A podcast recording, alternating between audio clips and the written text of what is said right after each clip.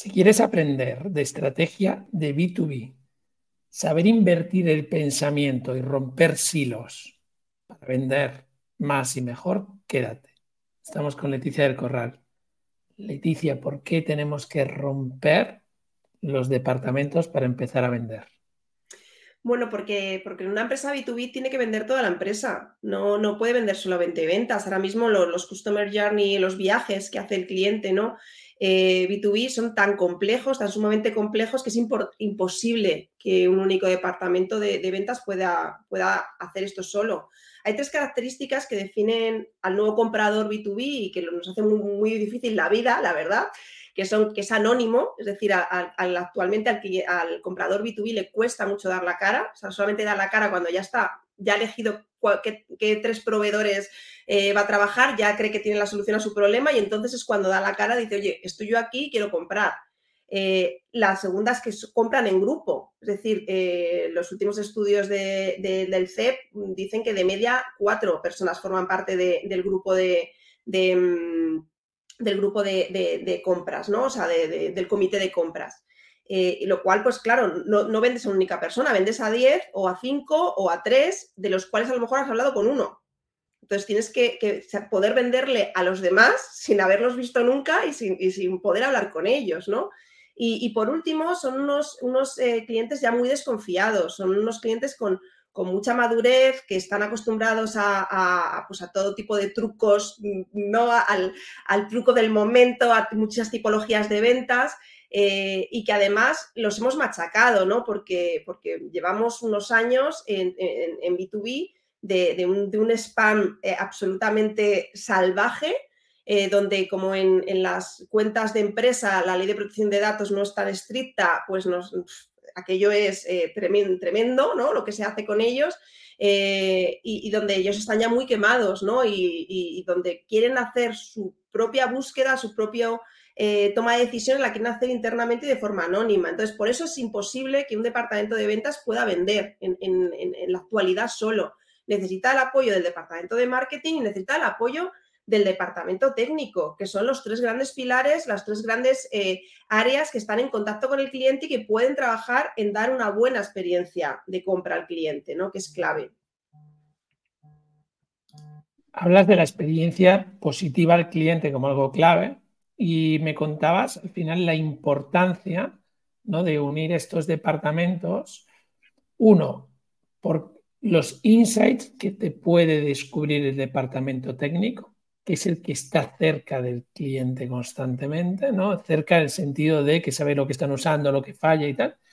Marketing, cómo comunicarlo y ventas, al final es cómo aportar ese valor continuo al cliente y generar esa confianza, porque hablabas de que hay desconfianza, de que ya no es a uno solo, hay que saber hablar a un grupo, ¿no? Y además, pues no sabes quiénes son, ¿no? Entonces, desgráname un poco más cómo haces tú la estrategia y cómo juntas a este equipo para empezar a sacar esos insights y captar a los clientes que decidís que son importantes.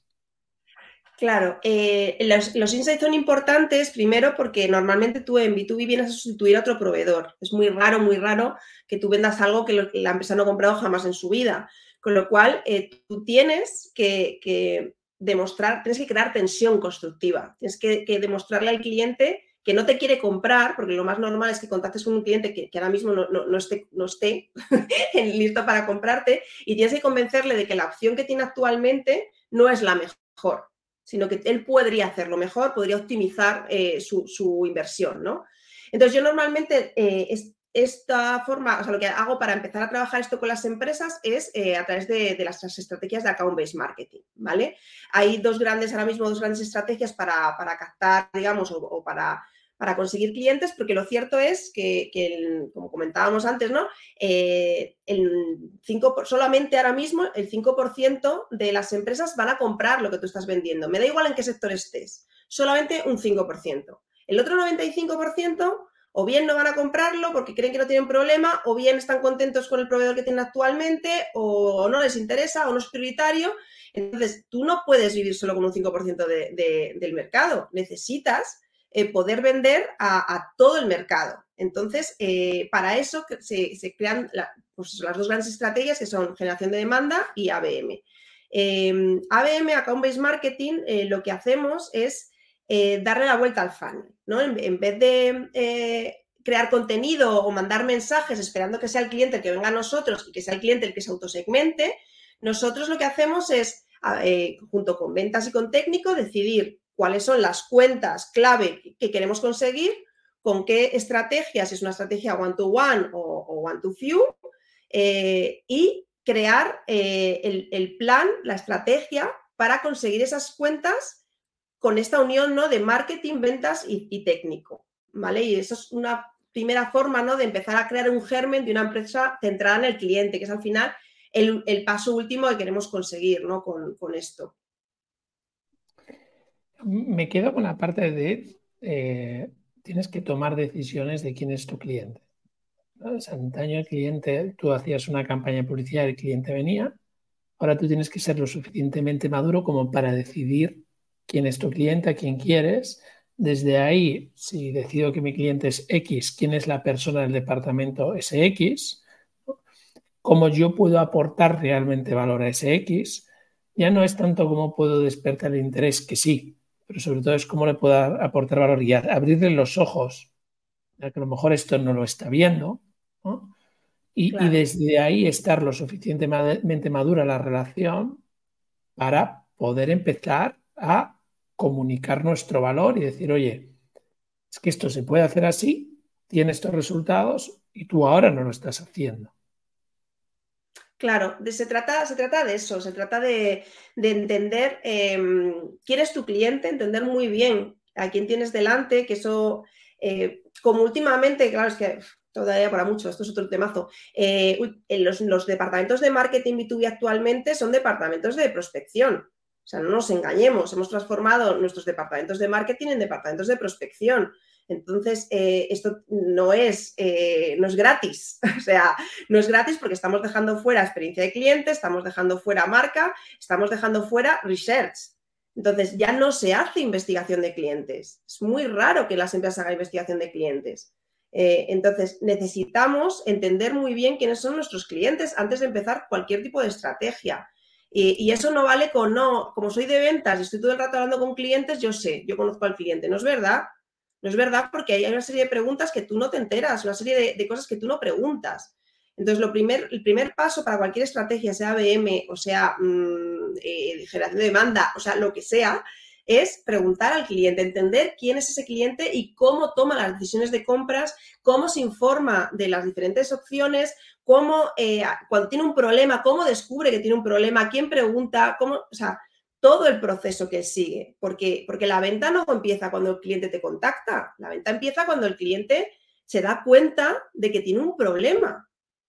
Y tú le puedes ayudar a que se dé cuenta de que tiene un problema. Es parte de tu trabajo ayudar al cliente a que se dé cuenta que tiene un problema que él a lo mejor no pensaba que tuviera. ¿no? Entonces, eh, necesitamos hacer, bueno, yo normalmente lo, trabajo con entrevistas Just to porque, bueno, es una metodología que, a mí, de, Clay Christensen, que a mí me, flipa y, me baso mucho en ella, tanto para la descripción de clientes como luego para las diferentes estrategias.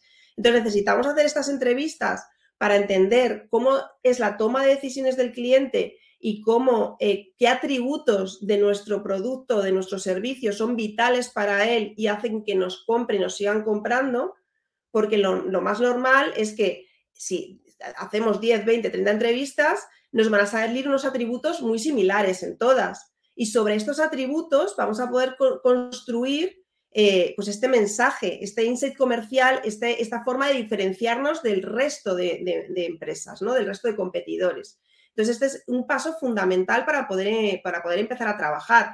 Y conociendo, haciendo esas entrevistas, volviendo a la pregunta que me has hecho, es mucho más sencillo entender quiénes son aquellas cuentas en donde, que son nuestros early adopters, donde va a ser mucho más fácil entrar.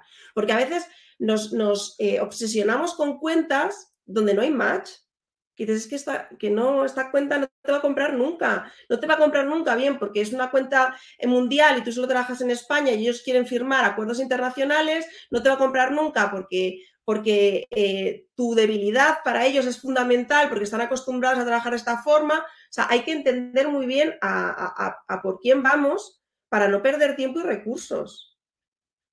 Y eso es algo que, que nos suele costar bastante. Qué bueno, porque hablas de eficientar también, ¿no? Yo creo que has hablado de algo muy importante y de mucho sentido común. Es el, el afecto, o sea, realmente el afecto es cubrir la necesidad del otro, ¿no? No es empezar la venta desde el afecto, no desde te la voy a colar, sino desde qué necesidad tienes y yo a esa necesidad, qué valor aporto. Claro. Yo siempre... Cuando tengo ese, valor, me ha recordado otra entrevista que tenemos en el capítulo 34 que hablábamos de esto, que es, primero, ten claro tu valor y después divide tu tier one, que es aquellos que te compran, hagas lo que hagas, porque es que has dado en el clavo, el tier two que tendrás que convencer y el tier three que ni de coña. O sea, pasa, no te van a comprar. Cuanto antes lo vide mejor, eficienta, será el mercado, que te peguen unos buenos golpes y ya después piensa cómo escalar, ¿no? Pero la venta lo, estamos humanizando. La venta es realmente qué necesidad tienes y en un mundo tan cambiante como estoy constantemente creando este laboratorio de ventas que hace que si la venta la entendemos como intercambiar valor de forma masiva esté engranado y puede haber un equipo y después entre otro equipo y estemos en constante evolución aportando valor a nuestro cliente. Claro, lo que pasa que fíjate, eh, eh, es que eso es uno de, las grandes, de los grandes problemas. Eh, ¿Cuánta gente que está en ventas de verdad cree que está en el negocio de crear valor? Muy poca. O sea, están en el negocio de los números. O sea, desgraciadamente los, los, eh, los, departamentos de venta, especialmente los departamentos de venta de, empresas industriales, son absolutamente. ¿Cuántas visitas has hecho? ¿Cuántos no sé qué? ¿Cuántos? O sea, no, no estás, has creado valor que has entendido de tu último cliente. ¿Cómo le estás ayudando? No, no, es cuántas visitas, cuántos cierres, cuánto no sé qué. Entonces, eh, el, vendedor B2B eh, se encuentra en una disyuntiva horrorosa, ¿no? Porque por un lado es eh, la única forma actual para vender a alguien es ayudándole, o sea, sintiendo que esa persona eh, eh, que esa persona sienta que de verdad está siendo escuchada y que la solución que le estás proponiendo es una solución eh, que, tiene un, fit perfecto para él, pero sin embargo los inputs que les los, y los, incluso los KPIs por los que se les miden a, la gente de ventas son KPIs que, que no tienen ningún, ningún sentido y que van en contra de, de, verdad tener una, favorecer una buena experiencia de compra en el cliente. Entonces, eh, lo primero que tenemos que cambiar es, es eh, tú lo decías, ¿no? Además, vosotros en vuestro, en vuestro curso lo hacéis, ¿no? Tienes que cambiar cómo el, el, vendedor se autopercibe, pero también cómo la empresa le, le, percibe a él, ¿no? O sea, cómo la empresa tiene que cambiar sus KPIs, tiene que cambiar eh, el foco de la venta. El foco de la venta no puede ser vender más solo. El foco de la venta tiene que ser vender más ayudando. Y, es, en ese ayudando, en ese crear este propósito superior, en ese, en ese dotar de, valor el trabajo tan importante que hacen eh, los vendedores, eh, es cuando, cuando realmente el, vendedor puede alcanzar su máximo potencial y puede entender qué valor aporta él a un cliente. O sea, porque un comercial, un buen comercial, en una visita puede aportar muchísimo valor, muchísimo. Simplemente, o sin venderle nada, simplemente hablando con esta persona. Y, de eso es lo que se trata y eso es lo que hay que construir. Hay que construir modelos que permitan que, crezcan y que florezcan este tipo de vendedores. No el vendedor de, no, es que yo tengo que hacer 10 eh, eh, reuniones eh, a la semana. Ya. ¿Y? Entonces, pues me reúno con quien sea, con, quien, me dejen, ¿sabes? Y ya está. Entonces, ya, bueno, es que esto es un problema, ¿no? Hay que poner muy bien los, incentivos y los incentivos eh, normalmente eh, en los departamentos tanto de marketing como de ventas están muy mal puestos. Entonces, hay que cambiar primero eso, yo creo, antes de, que la persona entienda cuál es realmente su verdadero valor. Sí, aquí, aquí yo creo que has sacado varios temas muy importantes. El primero es un modelo que solo tiene potencia eh, y de falta control, pues ya nos lo decía Carl Lewis, ¿no? Pues vamos mal. correr con tacones, pues, pues va mal, ¿no? Entonces, al final, el potencia y control es un modelo que, deberíamos de revisar en cualquier compañía si somos capaces de tener un modelo que realmente tenga potencia y tenga control. Eso ya es lo primero y seguro que aquí hay muchos que ya dicen, pues espera, yo este modelo no lo tengo. Yo solo mido los KPIs de resultados, que son necesarios medirlos, ¿eh? porque si no caemos en el buenismo, pero necesitamos un modelo que tenga estos dos lados. ¿no? Después, eh, tratar a cada vendedor por igual es tratar a cada alumno o alumna en el aula por igual. si ya está muy demostrado que no somos iguales, eh, entonces es ridículo, es eh, tirar el tiempo, la energía, los esfuerzos en tratar a todo el mundo por igual. Entonces, en el mundo de la venta esto pasa mucho y los departamentos comerciales pues se desinflan porque no entienden el valor que aportan al equipo. Y después además que cuando tú tienes claro tu valor, tú, te presentas de otra manera. No es lo mismo el que sabe que, se le da muy bien comprender al cliente, el que se le da muy bien impulsar al cliente, el que se le da muy bien eh, hacer cosas singulares y únicas. Es, que, es diferente. Es que son, hay vendedores diferentes. Entonces, cuando tú tienes esto claro y observas al cliente para saber quién es, eh, la venta cambia. Hasta tal punto cambia que pasa a ser intercambiar valor. Entonces, quizás lo primero que hay que decir en las empresas B2B desde tu mensaje, Leticia, es y que esto no, que ha cambiado la cultura. Claro. Que ya no son vendedores al uso, que ya no puedes separar departamentos y como no profesionalices un modelo de aporte de valor versus ventas de aporte de valor, tu tendencia a desaparecer o peor aún, ir a precio. Claro, que es lo que está pasando actualmente. actualmente tenemos sectores, sobre todo en, la parte más industrial, más industrial de producto, que ya se está yendo a precio y, están socavando totalmente el mercado, porque están en una guerra de, bajada de precios, socavando los márgenes, que dices que el fin va a ser que, es un monopolio. O sea, se va a quedar pues, un oligopolio de las dos que puedan aguantar más y el resto con toda la diferenciación y con todo el, eh, porque al final eh, cada empresa tiene su, mix, ¿no? O sea, su mix de, atributos que te hacen perfecto para, una tipología de cliente. Entonces vamos a perder toda esa riqueza. Y, por eso para mí no esto es como, como una evangelización, ¿no? La del tema de, poner al cliente en el centro. Es que en las empresas, sobre todo las empresas industriales más de producto, necesitan hacer ese cambio urgentemente, urgentemente, porque, porque de verdad que, vamos a ver eh, pequeños oligopolios en sectores que, jamás pensamos que, se podrían dar, porque hay una, tenemos muchísimos sectores ahora mismo compitiendo a precios, única y exclusivamente a precios. Y lo peor es que hablas con esas empresas y no ven otra opción. Es decir, no se creen que hay otra opción. Es decir, no, es que yo vendo una commodity, mi producto es igual que el de al lado. Entonces, como es igual que el de al lado, lo único que tengo para diferenciarme es precio.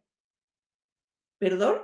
o sea, cuando hay millones de, estudios, millones, bueno, y millones de casos de, que la experiencia de cliente es tan importante o más que el producto.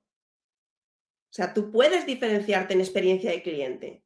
Tú puedes diferenciarte en el valor que aportas al cliente, no solamente el producto, porque es que eh, el cliente, cualquier cliente, pero más un cliente B2B, no te está comprando, ¿no? La mítica frase, ¿no? No te está comprando la broca de 2 milímetros, te está comprando que la máquina funcione. Entonces, si tú consigues que, tu propuesta haga que esa máquina funcione mejor antes o no se estropee, aunque sea lo que tú vendas sean tuercas, tu propuesta de valor va a estar mejor que la del lado. Eso es así, aunque, aunque el, producto final que vendes sea eh, una tuerca básica de que todo el mundo vende la misma tuerca. Entonces, lo que tienes que entender es cuáles son los trabajos que tiene que hacer tu cliente y cuál es, eh, cuál es tu propuesta de valor, cuál es tu forma diferente y nueva y única de, solucionar o de hacer esos trabajos, ¿no? De ayudarle a hacer esos trabajos. En B2B me da igual que vendas servicios, me da igual que vendas productos. Vendes soluciones. Vendemos soluciones. Entonces tú tienes que hacer ese cambio de mentalidad. Decir, no, yo no vendo lubricante, Yo vendo soluciones para que tu máquina no se pare. ¿Y, cómo lo hago? O ¿Cuál producto es el final que tú necesitas? Ya veremos. Pero mi solución es que tu, que tu, que, tu máquina no pare, que, que no haya roturas de stock, que no tengas problemas de demanda, etcétera, etcétera, etcétera. Ese es mi negocio no vender lubricantes, ¿no? Y hasta que no, las empresas industriales no empiecen a hacer ese, clic, que, en las empresas de servicios es relativamente más fácil que lo hagan, eh, seguiremos, pues eso, compitiendo a precios y, con unas experiencias, y como, como, bajan los márgenes, no tienen dinero para, invertir en, mejorar su experiencia de cliente y, bueno, pues eso, pues el fin del mundo. Has tocado dos cosas aquí también que me apetece indagar un poco más. La primera has hablado de ya no vendemos producto, bueno, nosotros le llamamos la experiencia positiva. La experiencia positiva tiene data, tiene personas y tiene producto o servicio. Y este es el triángulo y vendemos esto. Y después has hablado del, sector industrial. Nosotros tenemos un caso, estamos trabajando con un equipo de industria y al final lo que se han dado cuenta en el departamento de ventas es que en seis meses que llevamos ya no solo es el valor que aportan, que ahora ya lo tienen claro, ¿no? sino es cómo han eficientado procesos en entrega, cómo han eficientado procesos postventa, cómo han gestionado arranques de puesta en marcha, cómo comunican de otra manera. Y esto les está haciendo no entrar a precio. Claro. Entonces, es, un claro ejemplo de que efectivamente no solo se puede, es que no hay otro camino. No hay otro camino. Y este departamento, que antes eran vendedores individuales consiguiendo resultados, ahora cada vendedor tiene claro, además, el valor de cada uno, ¿no? Entonces, el que se le da bien comprender al cliente lanza insights. Dice, oye, para que he descubierto esto, pero pues que el que está resultado no los ve es que lo coge y lo convierte en resultado. Claro. Entonces, de repente ves que una inteligencia colectiva y hay un ambiente en el equipo que antes no había, centrado en una experiencia positiva del cliente. Entonces, al final, cuando el cliente está hablando con el cliente, no le hablan de la máquina va a funcionar mucho o poco, le dan dato concreto la persona comprende en el que tiene al lado y lo que necesita esa persona. Se lo aporta. Y después le hablan de producto y servicio. Han incrementado las ventas un 72%. De lo que estás contando, además me parece de una madurez increíble, porque además es, es decir, vale, y ahora pensemos qué cinco nuevos clientes queremos. Y desde ventas se lo comunicamos a marketing. Claro, y trabajamos en, general esto. Justamente la, metodología de venta ABM es una metodología de venta de, inteligencia colectiva. O sea, trabajamos de forma que eh, se crean em, diferentes, para cada uno de estos clientes, si es un one-to-one o para el, one-to-few, para el segmento, se crea una forma de vender con unos insights y esta, y esta que se recoge en un canvas, ¿no? Y este canvas está construido por todo el equipo de ventas, todo el equipo de marketing y todo el equipo técnico. Con lo cual, eh, se trabaja lo que tú has dicho, ¿no? las, eh, las, fortalezas de cada persona, del equipo, de cada uno de los equipos, trabajando en pos de, eh, rellenar ¿no? este, este canvas de cómo tienes que vender, qué le tienes que contar, qué insight le tienes que decir. de forma que cualquier persona, aunque tú no hayas vendido jamás a una empresa de este sector, con esta información tú puedes vender y que además es, una metodología que es repetitiva, es decir, que es lo que tú dices, se crea un laboratorio de forma que, estos Canvas no están muertos. Utilizamos la metodología Canvas y no lo ponemos en un, Word porque la metodología Canvas lo que te permite es, este movimiento, ¿no? De que cada, cada, mes nos reunimos, revisamos todos los Canvas, ¿hay algún cambio? Eh, ¿Tú has encontrado un momento ajá diferente? ¿Quieres incluir algo en este Canvas que no hay? Entonces, es una, eh, em, una metodología en, constante movimiento donde además tenemos metido a técnico y tenemos metido a marketing.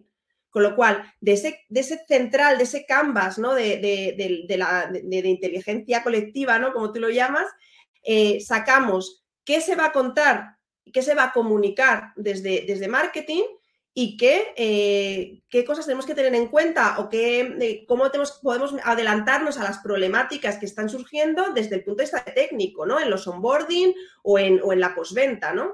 Entonces, al final es, eso, ¿no? Yo siempre lo digo, eh, ahora mismo los, clientes B2B nos, nos, compran en grupo, nosotros tenemos que vender en grupo. No se puede vender solo, no se puede hacer la guerra cada uno por su cuenta, hay que conseguir vender en grupo. Y no solamente vender en grupo como departamento comercial, que ya es un paso enorme, porque en general son departamentos muy individualistas, eh, sino vender en grupo como empresa, que es, el gran paso, ¿no? De con una empresa donde, donde el cliente está en el centro y donde todo gire alrededor de qué necesita nuestro cliente y cómo podemos ayudarle, cada uno de los departamentos por separado y en grupo, ¿no? Y, para mí esa es la, gran clave, ¿no? Para, poder vender y, no me extraña que, simplemente habiendo hecho el cambio en ventas, que al final es el gran motor de, de cualquier empresa B2B, hayan conseguido pues, eh, este aumento en ventas, ¿no? Nosotros lo, estamos viendo, ¿no? Con, empresas de, que hemos instaurado eh, el, ABM, con la venta ABM y esta venta en grupo, pues hemos tenido, eh, pues eso, números similares, ¿no? Porque simplemente hacer ese, ese cambio de chip sin haber cambiado ni el producto ni nada de nada, o sea, simplemente cambiando la forma de llegar al mercado, es que es alucinante, ¿no? Y, sobre todo la respuesta de, los clientes, ¿no? De que de, de verdad se sientan no tratados como un número, sino tratados como una persona con, necesidades y, con, un contexto ¿no? determinado. Y eso es, eh, muy, muy importante. Me gusta porque al final me lleva a otra reflexión, ¿no? Y es la velocidad que hay en algunas de las empresas permite cambiar la mirada hacia esta dirección para seguir siendo competitivo en el mercado? No, el problema es que eso es, muy, una muy buena pregunta. El problema es que eh,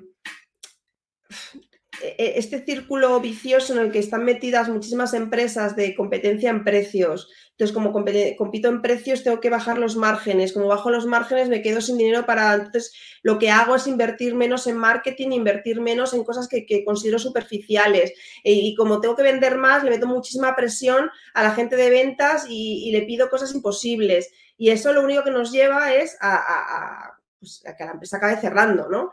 Eh, entonces, yo sé que es muy complicado, que hay empresas en, circunstancias muy complicadas, pero, pero, de verdad que es que el único camino es parar un momento, respirar y, plantearse una cultura de empresa diferente y plantearse eh, una forma de, trabajar y, relacionarnos con los clientes diferente. Porque es el único camino, ¿no?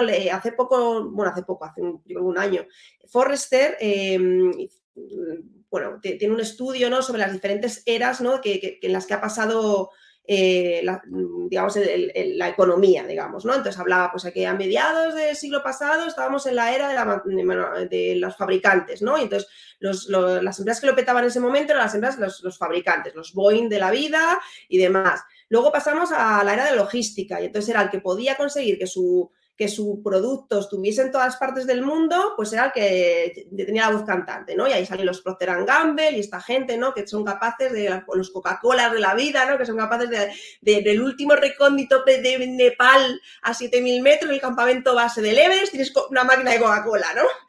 Eh, luego llegó la era de la información, ¿no? Donde, pues eso, los Google, los, donde lo más importante era eh, ser portavoz, o sea, controlar el mensaje, controlar la comunicación. Pero es que desde, desde hace ya 10 años estamos en la era del cliente, donde, donde el cliente es el que decide y el cliente es, tiene que ser el centro de nuestra empresa. Y todas aquellas empresas que, se queden fuera, que se van a quedar fuera. O sea, esto va a ser, o sea, el, Customer Centricity ha sido como una cosa aspiracional hasta hace tres días, pero es que ya es como la gente que no tenía web hace 20 años, que ya no es que sumara, es que si no tenías web, directamente estabas fuera. Pues esto está pasando con el Customer Centricity, es que ya no es optativo, es obligatorio porque te vas a quedar fuera. O sea, todo lo que no sea poner al cliente en el centro, todo lo que no sea entender qué atributos son eh, em, importantes para ese cliente, pero no solamente qué atributos son importantes a día de hoy, sino crecer con el cliente.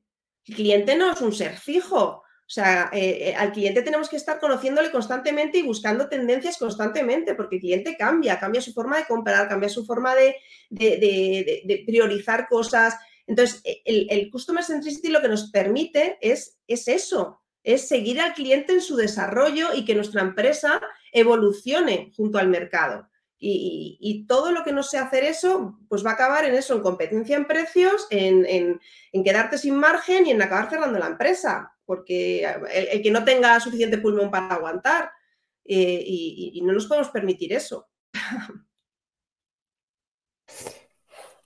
Yo, diría, por hacer un pequeño resumen, ¿no? Es, eh, lo primero de todo, invierte tu pensamiento y piensa a qué tipo de cliente quieres ir y no solo a qué tipo, sino a qué cliente con nombre y apellidos. Sí. Ocúpate en comprender realmente si le puedes aportar valor a su necesidad. Si es así, crea un equipo de trabajo lo más multidisciplinar posible para coger esa cuenta o hacer crecer esa cuenta. Y aquí, al final, serás una empresa ambidiestra, donde por un lado estarás explotando lo que has descubierto que funciona y explorando nuevas cosas. Entonces, si logras esto con una mentalidad de intercambiar valor de forma constante y masiva a tus clientes, estarás jugando la partida de esta nueva era. Si no es así, estarás sobreviviendo. Entonces, lo primero que diría, gracias a toda tu intervención, es si no tenéis un equipo de ventas con esta mentalidad, crearlo. No hace falta que se pare la empresa, pero crearlo. Y si lo tenéis, enhorabuena, porque lo siguiente es ir creando la cultura organizacional para que al final todo el mundo vaya en la misma dirección. Gracias, Leticia, por tu intervención, por tu valor. Ha sido un placer tenerte en la gran pregunta. Muchísimas gracias, Ramón. Ha sido un estupendo estar aquí. Hasta aquí la gran pregunta de hoy. Si quieres seguir aprendiendo sobre ventas y cómo respirar tranquilo mientras consigues resultados exponenciales, entra en biforget.com barra ventas.